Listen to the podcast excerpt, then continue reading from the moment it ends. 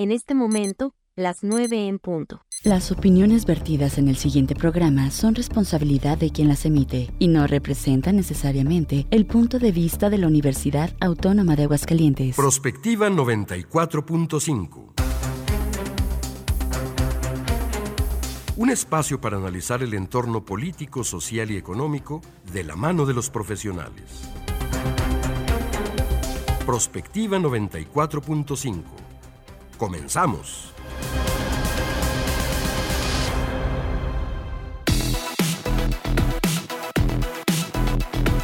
Hola, muy buenos días. Bienvenidos a Prospectiva 94.5. Gracias por estarnos acompañando. Estamos iniciando este espacio esta mañana de jueves 14 de diciembre de este año 2023, ya casi cerrando estas semanas. Eh, si ustedes tienen pendiente alguna situación en la máxima casa de estudios, recordarles que, bueno, pues ya hábil es hasta el día de mañana. En nuestra máxima casa de estudios, pues hay gente que nos quedamos, por supuesto, en vacaciones, pero pues las áreas administrativas son las que cierran sus puertas, entonces, pues para los alumnos, por supuesto, los maestros y la gente que necesita realizar algún trámite, sepan que solamente el día de hoy y mañana inicia el periodo de vacaciones a partir del próximo lunes y bueno, pues son dos semanas y cachito, así que tómenlo en cuenta. Gracias a la gente que nos está siguiendo a través de Radio UAA en el 94.5 de frecuencia modulada. Estamos transmitiendo también en el canal 26.2 de UATV, es televisión abierta. En YouTube nos ubican como Prospectiva 94.5. Estamos también en redes sociales en Facebook, así nos pueden ubicar Radio UAA 94.5. El día de hoy tenemos un tema que tiene que ver con todas estas reformas o iniciativas que se han planteado y que por supuesto eh, pues van encaminadas para mejorar la situación de los trabajadores, pero ¿qué pasa con el sector empresarial?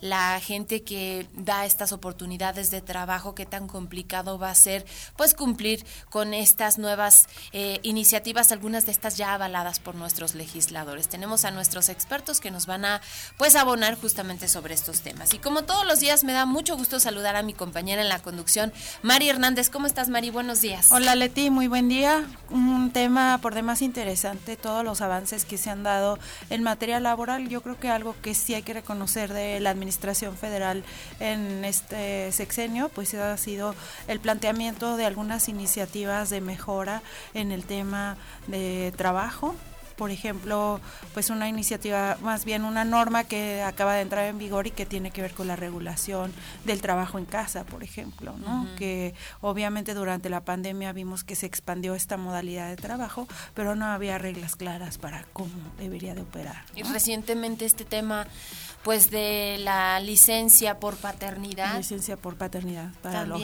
para los papás. Claro, porque había o más bien se dependía de la buena voluntad de los trabajadores, está la leycilla también y otras iniciativas de las cuales vamos a platicar con nuestros expertos. Gracias a Checo Pacheco, a Ale de Luna, a Carmen que está allá en UATV eh, por estarnos apoyando justamente en los controles técnicos. La línea está abierta 449-912-1588, ahí nos pueden mandar sus mensajes de texto vía WhatsApp o en Facebook Radio UAA 94.5 FM. Y bueno, si les parece, iniciamos, vamos directamente con el resumen en la información.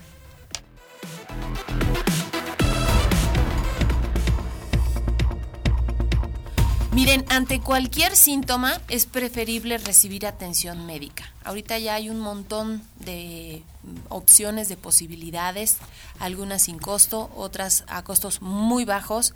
La verdad es que estas, estas situaciones pues están terribles. Hoy les quiero informar que una bebé, eh, ella nació prematura, apenas 17 días de nacida, resultó ser la primera víctima mortal aquí en Aguascalientes a causa de los ataques del virus incitial respiratorio. Este padecimiento que está pegando fuerte aquí en Aguascalientes hasta el momento hay un registro de 192 casos y en 178 de los cuales las personas infectadas pues han requerido atención hospitalaria, por eso es importante. Lamentablemente el deceso de esta niña, de esta pequeñita ocurrió en la segunda quincena de noviembre en el Hospital de la Mujer. Aunque es hasta ahora que se está confirmando al contarse con los estudios de laboratorio de este caso. La directora de Inteligencia en Salud del ICEA, Marí Valenzuela Salas, dijo que lamentablemente esta pequeñita no resistió la infección respiratoria aguda y bueno, pues terminó falleciendo días después de su nacimiento, pese a los esfuerzos realizados por los especialistas que la atendieron. La menor adquirió la infección justamente dentro del hospital y al no tener defensa sucumbió a los ataques del virus incitial respiratorio, siendo el único caso con este resultado de los 192 que se han confirmado en el periodo comprendido del 1 de octubre al 13 de diciembre. Por eso les digo, ante cualquier síntoma, especialmente este virus afecta a menores de 5 años y ya estamos escuchando los casos, fueron hasta el momento 192 los registros y de estos 192, 178 han tenido que terminar en el eh, hospital siendo atendidos. Entonces, pues eh, ahora sí que la alerta está encendida. Este virus que pues igual eh, se empezó a, a, dar a conocer desde China, que también pues provocó una alerta, incluso desde la Organización Mundial de la Salud y en todos los países, así que hay que estar atentos de esta situación. Hay que estar muy atentos, sobre todo porque además de este virus que pues digamos que es un poco un tanto reciente, pues también están las demás enfermedades que son propias de la temporada, ¿no? Claro, como el COVID, influenza. influenza y bueno, otros síntomas respiratorios. Y esta madrugada en el Senado de la República se rechazó la segunda terna de candidatas a ministra de la Suprema Corte de Justicia de la Nación, luego de que ninguna de las aspirantes propuestas por el Ejecutivo alcanzó la mayoría calificada en las, rondo, en las dos rondas de votaciones. Al parecer, pues ni siquiera entre los propios eh, senadores de Morena había un consenso. acuerdo o un consenso para votar por una de ellas, porque a diferencia de la primera ocasión en que se votó esta terna, pues Berta Alcalde Al menos en la primera ronda, tuvo menos votos que Lenia Batres, entonces pues ni siquiera la propia bancada de Morena tenía un acuerdo previo para votar por una de ellas. De esta manera, por primera vez en la historia, el presidente de la República ejercerá su facultad de designar directamente a quien ocupará una vacante en el máximo tribunal del país. El legislador Ricardo Monreal se pronunció al respecto durante la sesión del Senado. Hasta ayer se estaba construyendo para un acuerdo amplio. Al final no se concretó, esa es la verdad. Al final no se concretó. ¿En qué consistía el acuerdo? Es un acuerdo amplio para revisar perfiles de varios nombramientos, magistrados de la sala superior, magistrados de las salas regionales de los tribunales locales electorales, de justicia administrativa, de la Comisión Nacional de Hidrocarburos, de la ministra de la Corte. Era un acuerdo muy amplio, pero así es la política. Hace unos momentos, por cierto, le preguntaban al presidente Andrés Manuel López Obrador que a quién habría de designar y dijo que lo estará dando a conocer en las próximas horas no quiso adelantar el nombre de quien habrá de sustituir a Arturo Saldívar como ministra allá en la Suprema Corte de Justicia de la Nación, pero sí destacaba que cualquiera de los perfiles es pues ideal para ocupar esta encomienda. Bueno, en otros asuntos, la sesión de conferencia del Congreso de la Ciudad de México acordó pues no incluir en la orden del día de este 14 de diciembre, la última, por cierto, de este periodo ordinario, pues continuar con la discusión del dictamen de la ratificación de la fiscal general de justicia Ernestina Godoy, que este día fue suspendida, por lo que este tema será discutido hasta enero en un periodo extraordinario de sesiones. Los legisladores de oposición exigían incluirlo, pero Morena y sus aliados mayoritearon para que solo se discuta el día de hoy este paquete presupuestal 2024. Y en asuntos del clima, el Frente Frío número 17 de la temporada continúa avanzando sobre México y entrará en interacción con un canal de baja presión, lo que provocará fuertes lluvias en el noreste, oriente, sureste del país, además de que se esperan algunas heladas en las zonas altas de varios estados, de acuerdo a información del Servicio Meteorológico Nacional. En su reporte matutino de hoy jueves 14 de diciembre, el organismo indicó que se esperan heladas y temperaturas de entre menos 10 y menos 5 grados en las sierras de Baja California, Sonora, Chihuahua y Durango, mientras que en Coahuila, Nuevo León, San Luis Potosí, Zacatecas, Michoacán, Guanajuato, Querétaro, Hidalgo, Estado de México, Tlaxcala, Puebla y Veracruz, las temperaturas oscilarán entre los menos 5 y 0 grados. En las partes altas de Baja California Sur, Tamaulipas, Aguascalientes, Jalisco, Ciudad de México, Morelos y Oaxaca, se prevén temperaturas de 5 a 0 grados, así que pues estén pendientes. Así lo precisó el organismo de la Comisión Nacional del Agua. En contraste, indicó que en Sinaloa, Nayarit, Jalisco, Colima, Michoacán, Guerrero, Oaxaca, Chiapas y Campeche y Yucatán se tendrán máximas de 30 a 40 grados. Y bueno, el servicio de telefonía celular de SFE Telecomunicaciones e Internet para Todos tiene ya un 94.7% de cobertura poblacional, lo que equivale a 119.387.014 beneficiarios, de acuerdo con estas cifras que son oficiales. Carlos Emiliano Calderón Mercado, coordinador de Estrategia Digital Nacional, explicó este jueves en la conferencia de prensa matutina del presidente López Obrador que hay 10.115 torres construidas, de las cuales 8.687 están transmitiendo Actualmente agregó que la meta es tener 12.629 torres construidas para 2024. El presidente de la República dijo que este es un compromiso que hizo su administración y se ha avanzado. No ha sido un asunto fácil. Escuchemos. Y vamos avanzando. No ha sido un asunto fácil porque la tecnología, aunque pueda parecer extraño, no está al alcance de todos. El avance tecnológico en todo lo que tiene que ver con comunicación está más enfocado a lo bélico en el mundo. En eso sí, hay mucho avance. Pero en lo que tiene que ver con la comunicación entre las personas, hay un retraso. Comunícate al WhatsApp al 449-912-1588. Búscanos en Facebook como Radio UAA o en Instagram Radio UAA 94.5 FM.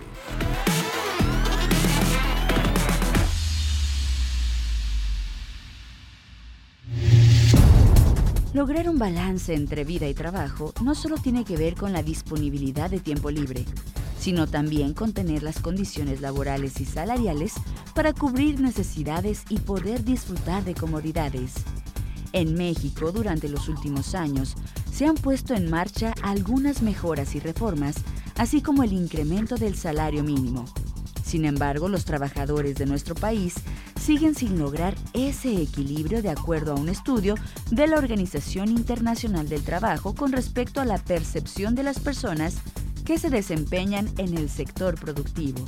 La sobrecarga laboral no es precisamente el problema en México desde esta perspectiva, pues 9 de cada 10 personas consultadas por la Organización Internacional del Trabajo afirman que desearían trabajar más horas para cubrir sus necesidades de ingresos. Una de las últimas propuestas que se encuentran en proceso de discusión en el Poder Legislativo tiene que ver precisamente con la reducción de la jornada laboral de 48 a 40 horas semanales. Sin embargo, no se ha logrado un acuerdo respecto y la discusión continuará.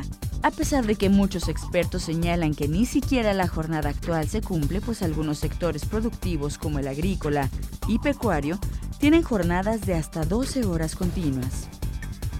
Entre los derechos obtenidos y que ya están en marcha se encuentran, por ejemplo, la norma 037 que regula el home office, la cual busca garantizar la seguridad y salud de los trabajadores remotos, exigiendo a los empleadores proveer herramientas y cubrir algunos costos relacionados al teletrabajo. Esta norma establece, entre otras cosas, que los empleadores deben proveer a los trabajadores de las herramientas necesarias para llevar a cabo home office o teletrabajo como sillas ergonómicas, así como cubrir los costos proporcionales al consumo de Internet y energía eléctrica, además de implementar el derecho a no responder llamadas ni recibir o contestar mensajes de texto o electrónicos fuera del horario laboral, entre semana, fin de semana, días festivos o vacaciones. En los últimos años también se aprobó la reforma denominada Vacaciones Dignas, que establece que los empleados tendrán derecho a 12 días de vacaciones tras el primer año de trabajo. A partir de entonces aumentarán dos días por cada año hasta llegar a 20 días y recientemente se autorizó un incremento del 20% al salario mínimo. Aún con todas estas decisiones, los mexicanos siguen insatisfechos pues no logran el equilibrio deseado entre la vida y el trabajo, y es el tema que traemos hoy a la mesa de Prospectiva 94.5 FM.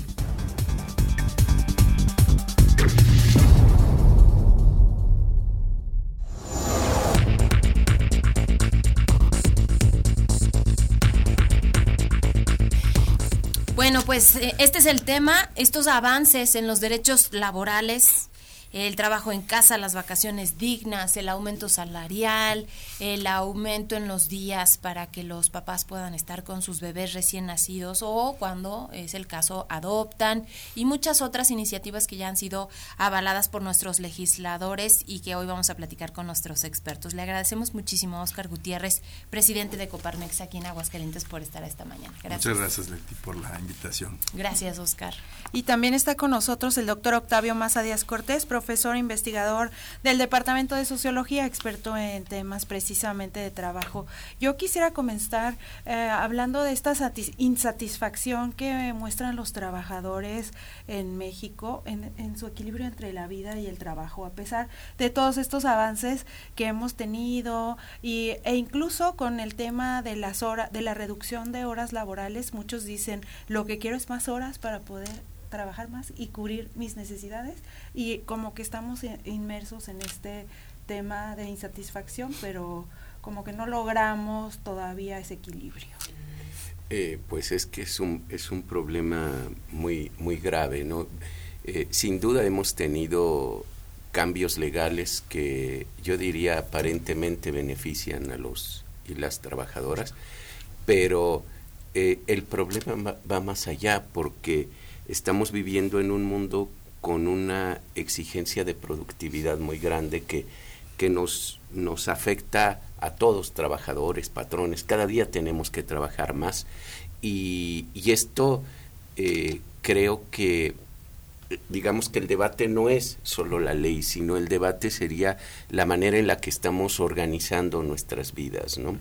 Eh, hoy, hoy, que venía camino aquí a Radio UA, eh, vi que ahora ya hay colegas que tienen, le dan alimento a los gatitos de la universidad y les ponen agüita. Hasta casitas. Casita, todo eh, muy cuidadoso, ¿no? Pero algo que se me ocurría es que tal vez de pronto deseamos tener una mascota y como estamos más tiempo en la, en la oficina que en la casa, entonces es preferible tener la mascota en, en la oficina, ¿no?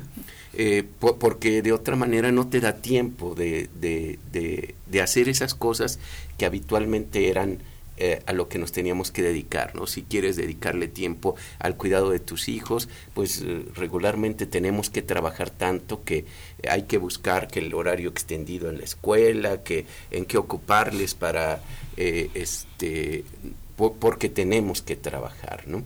Y esto a mí me parece que no es por gusto, es por necesidad, porque el, el, mercado de trabajo nos dice que si eh, quieres dedicar tiempo a descansar, pues vas a ser desplazado por alguien que esté dispuesta, dispuesto a, a trabajar del todo, ¿no? Entonces, eh, de pronto, bueno, se nos dice, sí, hay una ley que le va a poner límite a la jornada de trabajo, pero en realidad la carga de trabajo siempre nos supera, ¿no? Eh, y yo creo que eh, a, a, veces estos cambios en la ley nos hacen una trampa, porque si bien el límite legal existe, yo sé que si me falta tiempo, ocupo tiempo de mi vida familiar o de mi descanso para, para trabajar. Claro. ¿Cómo recibe el sector empresarial este, pues este tipo de iniciativas? Yo he escuchado algunos, específicamente aquí en Aguascalientes, que tienen grandes o pequeños negocios muy preocupados con estas iniciativas justo que hay dos vertientes, ¿no? La primera esta que están comentando a propósito de que el trabajador pues tiene que elaborar más horas por necesidad. Y el otro tema es em, qué tan productivo, qué, qué, tan productivos son los trabajadores, por ejemplo, en las empresas eh, durante las horas de, en, las que están dedicados a hacer su trabajo y ahora con estas iniciativas que pudieran ser más productivos. Mira, yo creo que tocas un tema por demás eh, medular que tiene que ver la productividad. La productividad, eh, pues los estudios ahí están, los datos ahí están. En México, pues es el penúltimo lugar eh, de acuerdo a la OCDE, en productividad. Sin embargo, en horas de trabajo es el número uno, el que más horas trabaja. Entonces, eh, aquí eh, yo creo que uniéndome al comentario que hace el doctor, el tema es la capacidad técnica, o sea, hasta dónde las personas están capacitadas para realizar el trabajo para el que fueron contratadas. Y, y aquí hay una crítica siempre del sector eh, empresarial y sobre todo en nuestro estado donde se, se califica, se capacita al personal, eh, pero como hay una sobreoferta de empleos, eh, resulta que el trabajador pues ya capacitado se sale del trabajo y se va con el vecino así de descargo, sale de la puerta, toca la puerta siguiente, entra a trabajar y no le gustó y regresa otra vez y la empresa tiene que ceder porque ya lo capacitó. Entonces, ¿y qué pasa en la productividad? La productividad, pues es este concepto que hoy ya no es tan abstracto, es, es la cantidad de, en la que se ve beneficiado en, en recursos económicos el trabajo y se monetiza el trabajo de una persona. Eh, sin embargo, eh, vemos, lo comentábamos hace un momento, lo decía el doctor Octavio, eh, la cantidad de, de, horas que una persona quiere invertir a su trabajo es precisamente por las condiciones de empleo que existen. O sea, las empresas hoy, yo no lo digo, ahí están los datos, este, siete de cada diez empresas son informales, es decir, los son micro, pequeñas, sí, perfecto, el 99% de, de, de las empresas son micro, pequeñas, pero siete de cada diez son informales. ¿Esto qué quiere decir? Que no pueden ofrecerles a sus trabajadores condiciones adecuadas, óptimas, y no hablo de seguro social ni prestaciones de ley, como, como cuando vemos un, un, comercial donde se ofrecen ofrecemos prestaciones de ley, pues eso ni siquiera debería estar discutido. Las prestaciones de ley deberían ser parte de la vida cotidiana. ¿Cómo que me vas a ofrecer prestaciones de ley?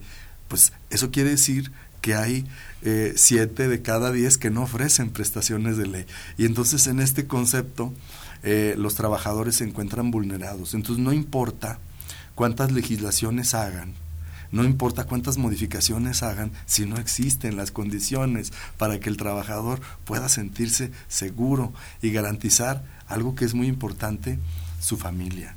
Nosotros estamos avalando un concepto que se llama empleo familiarmente sostenible.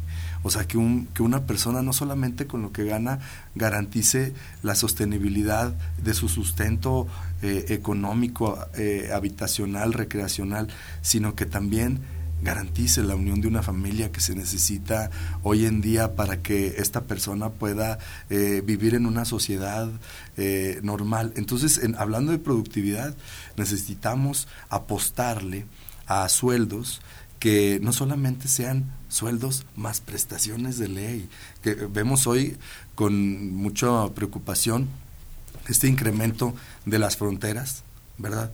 Eh, del salario, en donde muchos empleados fronterizos, pues eh, ahí van, o sea, están incrementándose la cantidad de personas que se van a las fronteras porque es, es más el salario. Sin embargo, son menos las empresas que quieren ofrecer sus eh, productos y realizarlos en la frontera porque les es más caro que adentrarse al, al, espacio territorial eh, como, son los corredores industriales. Entonces, este concepto de la productividad se vuelve un tema medular y se tiene que eh, discutir eh, el efecto de, de, las políticas, pues a través de estas legislaciones, en los efectos. En los efectos, es verdad que modificó las condiciones de vida no solamente que fue más productiva la empresa, porque evidentemente entre más productiva sea una empresa, pues mejores condiciones le va a poder dar a sus trabajadores, sino que mejore la calidad de vida de, de los eh, trabajadores. Hay otra parte muy importante que, nosotros hemos visto que tiene que ver con, con eh, los descansos o la, la, aplicación de estos en la familia. Cuando un trabajador eh, puede, no solamente en el tema de la paternidad, porque esto, pues evidentemente eh, es un acto de justicia, creo yo, aprobado el día de ayer, lo vimos ya por la noche, tarde-noche, en el periodo vespertino, y, y, está bien que, yo me imagino, una, una joven recién casada, con su esposo, joven también, que tiene una cesárea, que está en su casa, que tiene que atender a su hijo, que tiene que atender sus necesidades, pues evidentemente no tendrá los recursos para que eh, la asista una enfermera.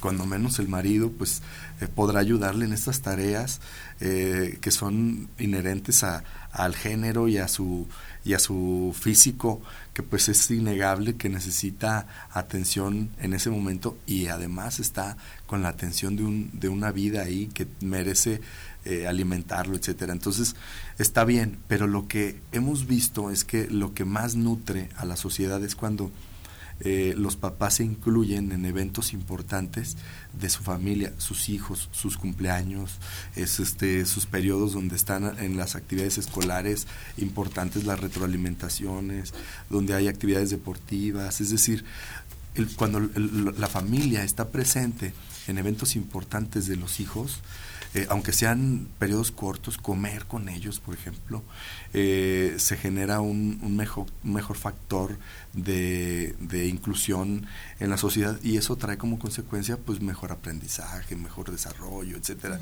Entonces nosotros yo pienso que debemos apostarle a eso. En este momento pues es una hecatombe, o sea, son muchas reformas. Eh, no decimos que, que no estemos de acuerdo, yo creo que estamos de acuerdo en todas.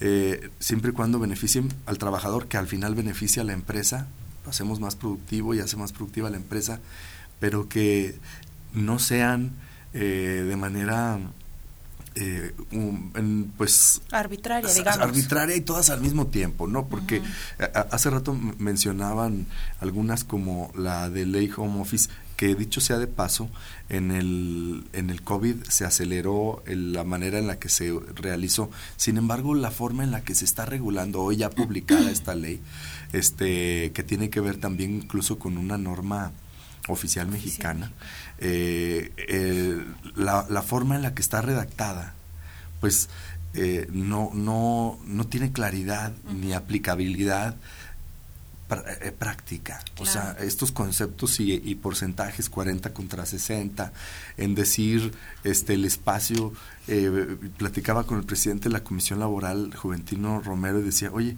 la persona iba al baño y bueno, había ahí un patito y se tropezó. Es un riesgo laboral mientras estaba en este su en su casa. Entonces vienen estos conceptos que son nuevos y que vamos a tener que enfrentarnos a ellos. Este de por sí eh, la ley laboral eh, ha tenido pues cambios que se acercan mucho a la realidad. No vivimos en esa ley laboral de, de hace 100 años, ¿no? Donde los, los conceptos y las condiciones cambiaron y ahora más están cambiando. Claro, se han escuchado comentarios justamente y decías tú al arranque de este espacio, Octavio, a propósito de que, por ejemplo, está la ley home office, está pues como alejada de la posibilidad de que sea exitosa, por lo menos aquí en nuestro país, sobre todo por las condiciones que ahorita nos está diciendo el presidente de Coparmex. Sí, eh, como, como que de, de, pronto rompió el concepto de lo que se imaginaba que era el home office, esta posibilidad de trabajar donde quisieras eh, y, eh, vamos, como la empresa tiene que cuidar eh, el lugar de, porque se traslada el lugar de trabajo, quizá habríamos, tendríamos que preguntarnos hoy en día qué es el lugar de trabajo.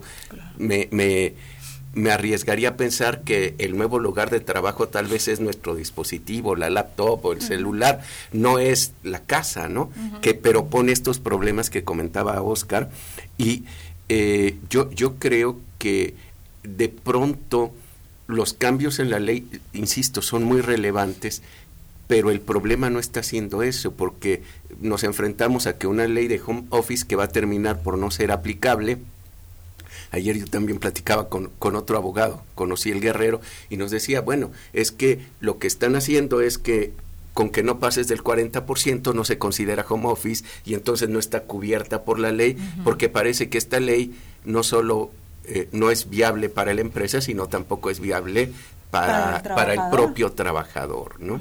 Entonces, eh, yo, yo, yo creo que los cambios en la ley eh, son muy importantes. Parece como que de pronto eh, la pregunta es, ¿está bien el cambio no está bien el cambio? Estamos oyendo a Coparmex diciéndonos, está bien el cambio. Lo, lo que creo que hace falta es realmente un nuevo acuerdo, un, acuerdo social donde nos pongamos de acuerdo qué estamos buscando como trabajadores y como empresa, que, que quizá es una exigencia que tendríamos que hacerle al Estado, ponernos a dialogar, a saber cómo le hacemos para no tener decía siete, siete de cada diez empresas son informales o tenemos 51% de los trabajadores en la informalidad. Cuando lleguemos al momento de pensar en jubilaciones de esos trabajadores, en retiros, en vejez, eh, con las enfermedades, es ahí donde nos damos cuenta que, que esa situación se nos presenta como un problema muy grave y que si no lo atendemos desde ya nos va a estallar a todos, a todas, ¿no? Eh, ahí ahí no nos no nos vamos a salvar de ese problema de unos nada más, ¿no? Claro. Y que al final de cuentas los cambios en la ley no llegan a cristalizarse por completo, porque además las condiciones de cada empresa y de cada trabajador tienen que verse de manera también de alguna manera particular. Sí, fíjate, eh, algo que comentabas eh, y que son datos importantes. Eh, antes estaba, bueno, hasta hace dos meses estaba eh, los empleos, la informalidad y la formalidad. ¿A qué se refiere este número, esta cifra? A las personas que están dadas de alta en el Seguro Social. Eso, las que están dentro del, del registro se consideran empleos formales. Entonces, eh, se ha reducido la brecha efectivamente de un 66%, bajó a un 58%, ahora estamos en un 51%, es decir, este, mitad y mitad empleos. Eh, sin embargo, vemos que ahora el autoempleo, estas plataformas digitales, ayer ustedes este, tenían esta discusión aquí con expertos y ha permitido eh, darle la oportunidad a personas de autoexplorar la posibilidad de generar ingresos eh, a través de prestar sus servicios ellos mismos y el Seguro Social ha implementado un nuevo mecanismo de afiliación que se llama este auto autoempleo o de trabajadores independientes, que una persona, un boceador, eh, una persona que tiene una estética, eh, que en lugar de que tenga ya sus hijos, ¿verdad? Mientras está cortando el cabello o mientras está vendiendo revistas, se da de alta en el Seguro Social, auto da de alta en el Seguro Social y de pronto este auto darse de alta en el Seguro Social le permite tener derecho a prestaciones de ley, a, al tema de, alguna jubilación o alguna pensión, guarderías para sus hijos. Entonces todo esto creo que son avances importantes, pero el tema eh, de las condiciones, o sea, ok, las cifras están, eh, si hay menos personas eh, en la informalidad porque se están autodando de alta en el IMSS, o sea, son sus propios, sus propios generadores de ingresos, pero el tema es el ecosistema está mejorando las condiciones y la realidad es de que no vemos más dinero y personas mejorando su calidad de vida, al contrario. Al contrario, vemos un deterioro social. Entonces aquí la implementación de estas leyes está bien que, surjan las leyes y que está bien que mejoren las condiciones porque nos comparamos con países europeos donde decimos, es que en Europa, es que eh, hoy los árabes, ¿no? Este, decimos, bueno, en Europa requieren de, de, familias, requieren que las personas se casen y tengan hijos porque eh, ya la sociedad es muy vieja. Entonces promueven que las personas se dediquen más a la crianza de sus hijos y que se eh, tengan permisos más prolongados hasta de, seis meses. Pero pues es porque es eh, Arabia y los países árabes están comiendo a la Unión Europea. Entonces, ¿qué sucede? Que nosotros decimos, en base a lo que están haciendo ellos, nosotros lo copiamos, pero no adaptamos a la manera en la que nosotros estamos acostumbrados a vivir en nuestra sociedad. Y eso nos trae eh, efectos que son eh, colaterales adversos, o sea, no, no, no, no mejoran las condiciones. Y bueno, ahora que vemos el nearshoring, que es el, no es otra cosa para muchos que no entienden muy bien esto, es la relocalización del dinero, a donde las empresas que antes iban a Estados Unidos, a, a estas eh, comunidades, están reubicando su capital y su inversión. Y México no ha sabido captar a pesar de que haya modificado las condiciones en las legislaciones. Y esto al revés, esto les da miedo este, a las empresas que quieren colocarse en nuestro país. O sea, una empresa manufacturera que, por ejemplo, los chinos aprovecharon muchísimo eh, los medios de transporte cuando hubo desabasto de, de vehículos en, en, nuestro país que se vio muy afectado, los chinos empezaron a producir, pero no una marca, mil. Y entonces esas mil marcas empezaron a, aprovecharse de esta relocalización y entonces la misma camioneta nada le, le cambian el logotipo. Y es la misma condición, es la misma, o sea, ¿y qué sucede? Que ellos están empleando eh, países donde no tienen estas condiciones que nosotros tenemos. Y esto no nos permite tener eh, esta... Eh, beneficio del dinero para que tengamos más dinero y que circule eh, más dinero en nuestra economía. Claro. Son las 9 de la mañana con 36 minutos. Tenemos que hacer una pausa. La línea está abierta 449-912-1588. Dice una persona, buenos días, en Japón ya se usa que lleven sus gatos a las oficinas para bajar el estrés laboral.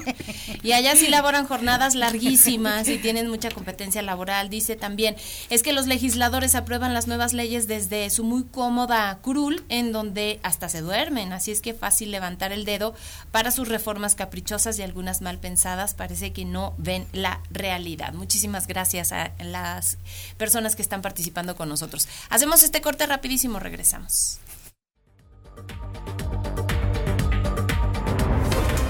Prospectiva 94.5 Búscanos en internet radio.uaa.mx. Radio UAA, proyección de la voz universitaria. En esta temporada de frentes fríos, hay cambios bruscos de temperatura, lluvia, vientos, heladas, nieve e inundaciones. Con frente frío no me confío, por eso siempre escucho el pronóstico del tiempo. Abrígate bien para reducir el riesgo de enfermedades respiratorias. Con la Conagua y el Servicio Meteorológico Nacional estamos prevenidos. Gobierno de México. Para que las y los estudiantes de preparatoria, bachilleratos, universidad y equivalentes puedan acceder a descuentos permanentes del 50% en las tarifas de pasaje, las y los diputados modificamos la ley de caminos, puentes y autotransporte. Con este beneficio, los permisionarios de autotransporte ofrecerán descuento hacia todos los destinos del territorio nacional. Porque México eres tú. Legislamos para todas y todos. Cámara de Diputados. Legislatura de la Paridad, la Inclusión y la Diversidad. Delitos electorales son aquellas acciones que buscan alterar los resultados en las elecciones. Nuestra misión como Fiscalía Especializada en materia de delitos electorales es investigar y perseguir los delitos electorales federales. Denúncialos a la FICEL a través de FICETEL al 800-833-7233 y ficenet.fgr.org.mx. Fiscalía General de la República. Las elecciones en millones de mexicanos. ¿Qué tanto buscas? Quiero informarme sobre las precampañas, saber cómo los noticieros siguen las actividades de quienes participan en esta elección. Para eso está el monitoreo del INE y la Universidad Autónoma de Nuevo León. En monitoreo2024.ine.mx está todo. ¿Cuánto dura la información? ¿Cómo se presenta? Si cuenta con perspectiva de género e incluso si se enfoca en las propuestas o temas personales. Tu decisión es importante para México. INE. Habla Xochil Gálvez. Cada día millones de mujeres en México luchan por sus familias. En casas, calles y fábricas enfrentan violencia y desigualdad con valentía. Por eso quiero ser tu candidata, porque tú das todo, mereces todo. Que nadie te diga que no se puede. No se trata de mí, se trata de ti. Xochil, fuerte como tú. Precandidata única. PAN. Mensaje dirigido a simpatizantes y militantes del PAN y su Comisión Permanente Nacional. Habla Claudia Sheinbaum, precandidata única a la presidencia de México por el Partido del Trabajo. Porque esta revolución, esta cuarta transformación de la vida pública va a continuar en nuestro país. Que siga la 4T. Mientras unos hablan de lo nuevo y otros de lo viejo, nosotros continuamos con lo bueno. Más estudiantes con becas, apoyos para madres solteras, nuestros adultos mayores sin hambre. Nunca voy a traicionar a nuestro movimiento ni al pueblo de México. Claudia Sheinbaum, presidenta, precandidata única. Mensaje dirigido a militantes y simpatizantes del Partido de Trabajo. PT es 4T. Habla Xochil Gálvez. Yo, como millones de mexicanos, vengo desde abajo. Viví la discriminación, la violencia y la pobreza. Por eso quiero ser tu candidata, porque soy fuerte como tú. Por eso voté a favor de los programas sociales. Urge mejorarlos porque son necesarios. La gente sigue fregada. La gente merece más. Tú mereces más. Xochil, fuerte como tú. Precandidata única. PAN. Mensaje dirigido a simpatizantes y militantes del PAN y su Comisión Permanente Nacional. Crecí compartiendo la vida. De donde yo vengo, compartes tu cuarto, tu ropa, tu plato. Y así me hice fuerte. Hoy comparto tu lucha y tus sueños. Por eso quiero ser tu candidata. Porque juntos nada nos va a detener. Porque no se trata de mí, se trata de ti. Xochil, fuerte como tú. Precandidata única. PRD. Mensaje dirigido a militantes, simpatizantes y Consejo Nacional del PRD dentro del proceso de selección interna. XHUAA 94.5 FM. Prospectiva 94.5.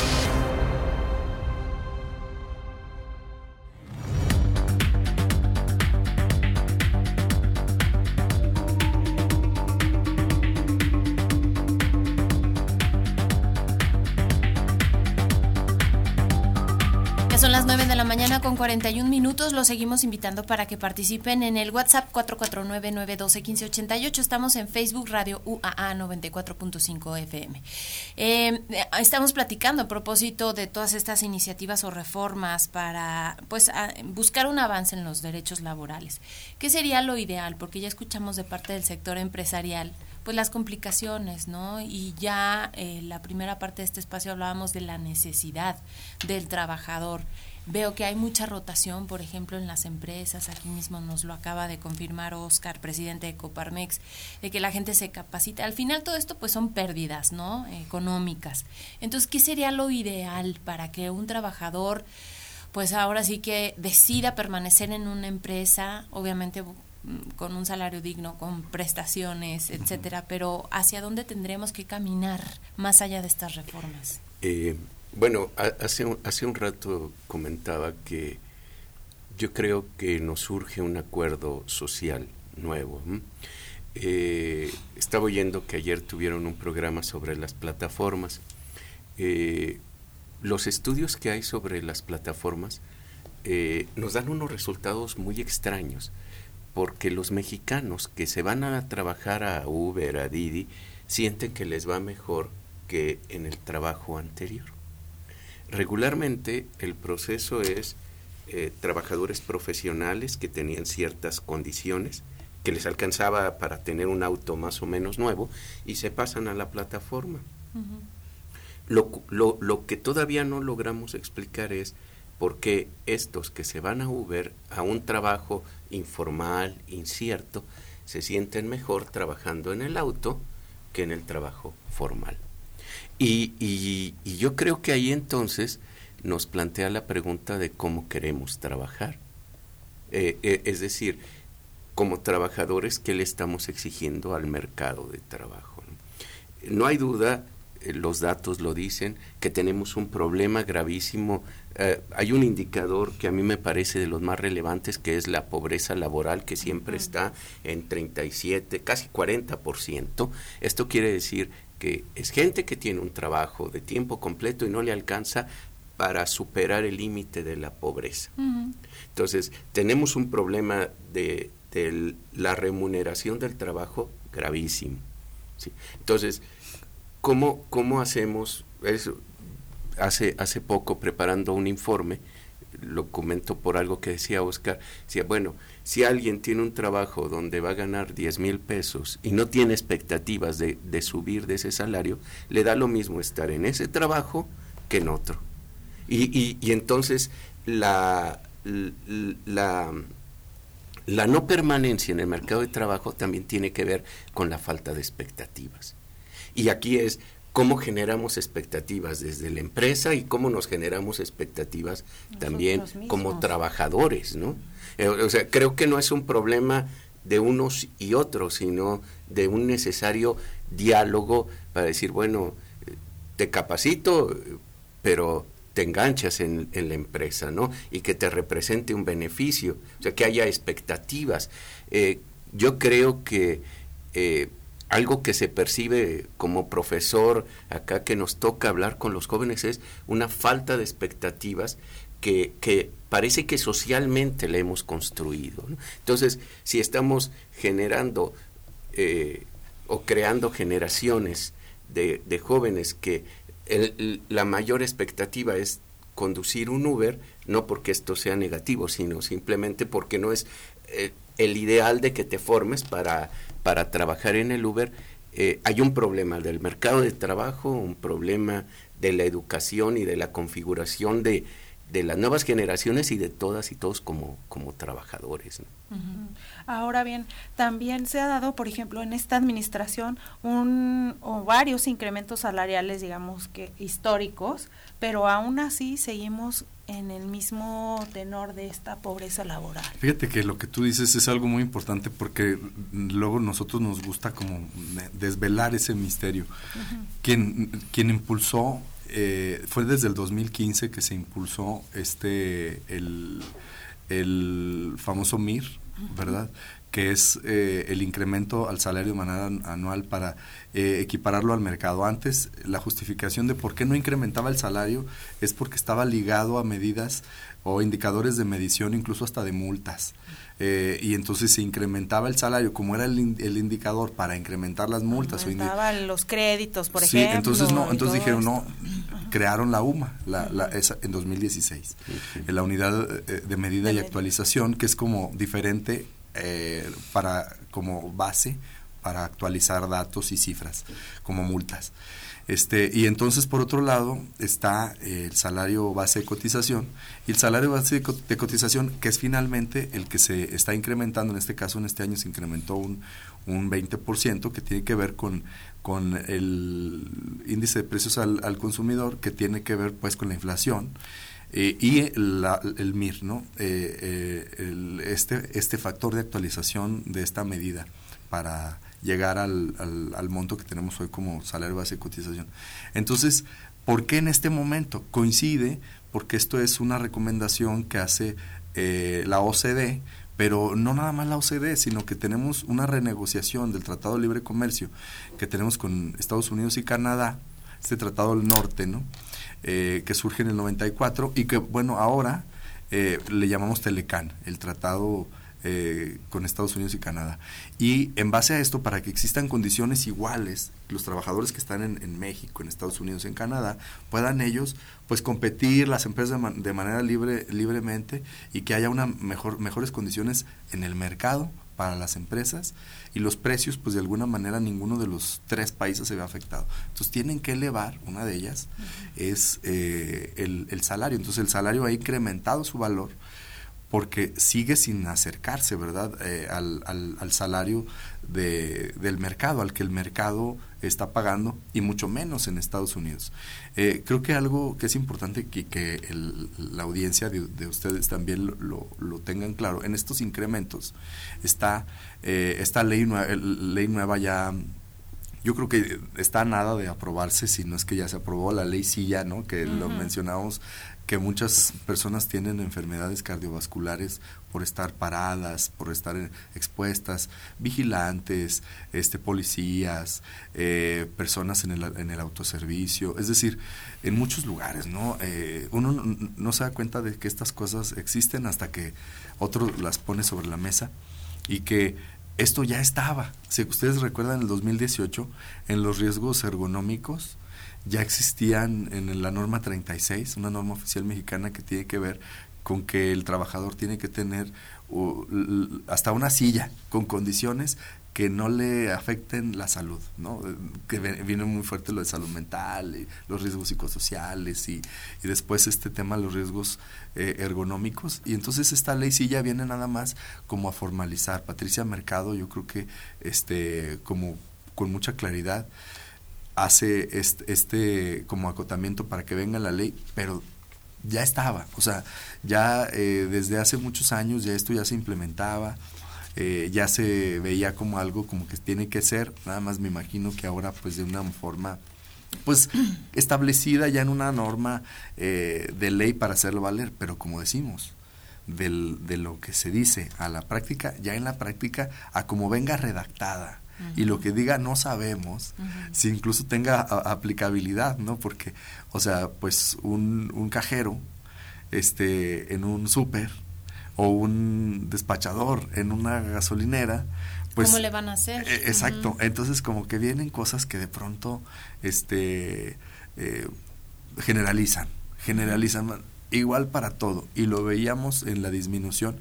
No se disminuye la jornada laboral. O sea, la jornada laboral, hay tres tipos de jornada. La jornada diurna, mixta. Esa no se disminuye.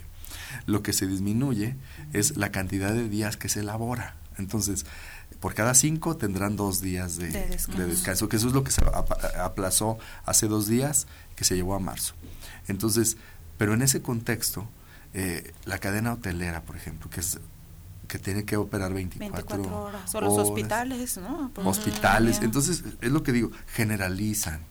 Y en lugar de ir llevando eh, como, como a prueba y vamos viendo que aplicamos, o sea, como como normalmente pues se deberían de hacer las cosas mediante eh, pruebas piloto, o sea, sí llevarlo a cabo, pero con pruebas piloto. Claro, con resultados de por medio. Por ejemplo, esto que comentamos, la reducción en días de trabajo sería benéfico. No siempre hacemos la comparativa con otros países y por supuesto pensamos en aquellas grandes empresas o corporativos desde donde dice, a lo mejor Google contrata a sus trabajadores en un ambiente bastante agradable, con muchas prestaciones, trabajan cuatro veces y los empleados rinden mucho. A lo mejor en países de Europa, pues la jornada de trabajo es de lunes a jueves y descansan viernes, sábado y domingo y esto eh, genera más productividad. Pero es viable, por ejemplo, en México y cómo la absorben los empresarios. Bueno, cómo, cómo la absorben los empresarios, pero lo, lo, lo, que no cambia es la exigencia de la productividad. Si tienes que trabajar de lunes a jueves 10 horas para poder descansar tres días, de todas maneras el agotamiento es el mismo, ¿no? E, e, este es un este es un problema sistémico, ¿no? Es decir, tenemos que trabajar mucho mucho más y eh, digamos quizá el problema en países como México es que tenemos de como, como, como base para pensar el mercado de trabajo la pobreza, ¿no? Porque si bien me, quiero regresar, ha habido aumentos al salario mínimo, tenemos un, un, un, grueso de la población ubicado de tres salarios mínimos hacia abajo. O sea, todavía esto los deja en condiciones de pobreza. Era urgente subir el salario mínimo históricamente México se quedaba abajo de países como Brasil, como Argentina. Entonces, eso, eso urgía subirlo. ¿De que es suficiente? No, porque seguimos teniendo un problema muy, muy grande con la pobreza, ¿no? Y bueno, regresando a esto, eh, yo, yo, yo creo que permanentemente nos ha distraído el estar discutiendo si más días de descanso o menos días de descanso. Qué bueno que nos aprueben que se reduzca la jornada, que haya más descanso, que haya vacaciones. Primero, esto llegaría al porcentaje de la población que está en el trabajo formal, de entrada. O sea, esto es a la mitad de la población laboral, ¿no? Y, y luego es, bueno... Pero ahora bien, si tú estás sin trabajo y yo como empresario o como patrón te digo, bueno, yo te ofrezco un trabajo, pero vas a trabajar más horas y vas a tener estas y estas condiciones, al final de cuentas la gente acepta otras condiciones que no están, digamos, dentro de la ley. Claro, y esas, digamos, son las ventajas económicas de la informalidad, ¿no? Que haces todo le das la vuelta a la ley y, y la, porque la informalidad no solo está en la venta callejera, sino muchas empresas, incluso formales, tienen su segmento de informalidad. por, eso el INEGI lo empezó a contar diferente. O sea, es el, el sector y, y, los trabajos informales que están en todos lados. No puede ser la gente que hace el aseo, que, que tiene unas condiciones distintas al, al núcleo eh, digamos, el núcleo central de la empresa, ¿no? A los que realmente están apegados a todas estas leyes y reformas y los que no. Sí, Que, que, al final eh, esto puede generar eh, esta, esto tan, tan mencionado de los privilegios, ¿no? Hay trabajos, trabajadores privilegiados que tienen, tenemos condiciones así y, otros que no.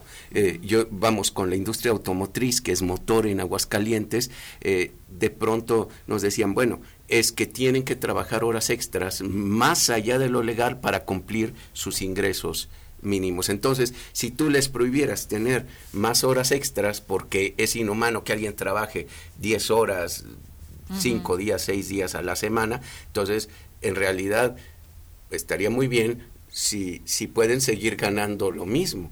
El problema es que si les afectas el ingreso, pues ahí está el... Claro. Ya estamos casi terminando este espacio. Yo no quisiera dejar de lado el tema de las vacaciones dignas. Escuchamos a muchos empresarios señalar que pues el trabajo se va a tener que repartir entre los que queden cuando hay una persona que salga de vacaciones. ¿Ahí cómo lo van a enfrentar los empresarios? Fíjate que es algo que hemos discutido mucho porque en, en Aguascalientes como en muchas, eh, pues muchos estados alrededor y en toda la República, eh, el problema es la falta de, personal calificado. Entonces el problema, el problema no es que, no tengas trabajadores para eh, operar en esos días, sino que no existen trabajadores calificados. Entonces, de alguna manera eso se tiene que, que, cubrir de algún lugar. Y muchas veces eso obliga a que se lleven de otro lugar donde están calificados y se traigan. Entonces, la persona calificada está de vacaciones, pero eh, no se va de vacaciones. O sea, lo que decía aquí el doctor, se va a trabajar en otra empresa en esas vacaciones porque sabe que está calificada. Entonces, eh, y es una realidad. O sea, una persona que se va de vacaciones, pues se va al Uber a trabajar mientras está de vacaciones. Entonces, una persona que reduce su jornada mientras no está en la jornada, se va a trabajar. Y, tiene que ver con estas, con estas cuestiones que decía de la pobreza laboral. Entonces, eso es lo que va a pasar. Eso es lo que está pasando y así ha pasado históricamente. Porque mientras las personas no tengan mejores condiciones en su vida, en su casa, lo vimos en el, en el, en el COVID, en el confinamiento, las personas que estaban aisladas en su casa, incrementó la violencia familiar, porque vivían en una casa con sus hijos, con su suegra, con sus este, yernos, etcétera. Entonces la persona prefería estar trabajando. Y si tú le quitas eso, si tú le quitas eso, la persona con esas vacaciones no va a ganar más. Lo que va a ganar es el 25% solamente de las vacaciones. Y entonces, si gana mil pesos, y en total son 12 mil pesos los 12 días de vacaciones que se va. El 25% no le alcanza, o sea, ¿Quién se va a alcanzar a ir, a ir a dónde se va a ir? Es más, con cuatro mil pesos, ¿a dónde se va a ir con su familia? una persona con su esposa, con sus hijos, ¿a dónde se van a ir con cuatro mil pesos? Si van a, al, cine y se gastan 500 pesos con las palomitas, el transporte, o sea, ese es el problema. Yo creo que el tema medular, yo creo que es un tema de discusión en donde todos nos tenemos que sentar en una mesa en decir, a ver, empleos, ¿cuántos hay? Qué condiciones, universidades, que están ofreciendo, cómo están capacitando a, los jóvenes, empresas, qué se necesita, y hacer un ecosistema que garantice la sostenibilidad de, la sociedad. Claro, muy bien. ¿Algún comentario final que quieras hacer? Yo, yo creo que lo del diálogo es urgente y como trabajador, yo lo diría para los trabajadores, ¿sabríamos qué hacer con el tiempo libre? O sea, tenemos el valor de gestionar nuestro tiempo. Eh, eh, digamos, yo sé que de pronto la urgencia del trabajo no nos deja alejarnos del celular, del WhatsApp, eh, pensar que si me voy a la mejor me van a sustituir por alguien y, y ya no encuentro trabajo. Entonces, sin duda es urgente dialogar y, ser capaces de negociar y por el otro lado también preguntarnos a nosotros mismos qué hacemos con eso, ¿no? Cómo, cómo somos capaces de tener tiempo libre, de estar un rato desligados del trabajo, que esto es algo urgente. Y yo lo dejaría ahí como un desafío que es para nosotros. ¿no? Claro, pues les agradecemos muchísimo esta participación a ambos. Esperemos que hayamos contribuido con la gente que nos está escuchando, pues para por lo menos analizar cuál es la situación y hacia dónde tendríamos que ir justamente con estas conclusiones. Muchísimas gracias, Oscar. Octavio, gracias. y nosotros nos vamos, María. Nos vamos y pues ya en Mood Vacaciones mañana vamos a hablar del tema de las agencias de viajes, de las plataformas y de cómo pues planear de alguna manera alguna salida a través de precisamente de las redes. Así es, así que los esperamos el día de mañana en punto de las 9, gracias a Checo Pacheco, Ale de Luna, Carmen Ayanúa TV, gracias a todos ustedes, nos encontramos mañana y bueno, pues desearles que tengan un excelente jueves. Prospectiva 94.5 Un espacio para analizar el entorno político, social y económico de la mano de los profesionales. Prospectiva 94.5.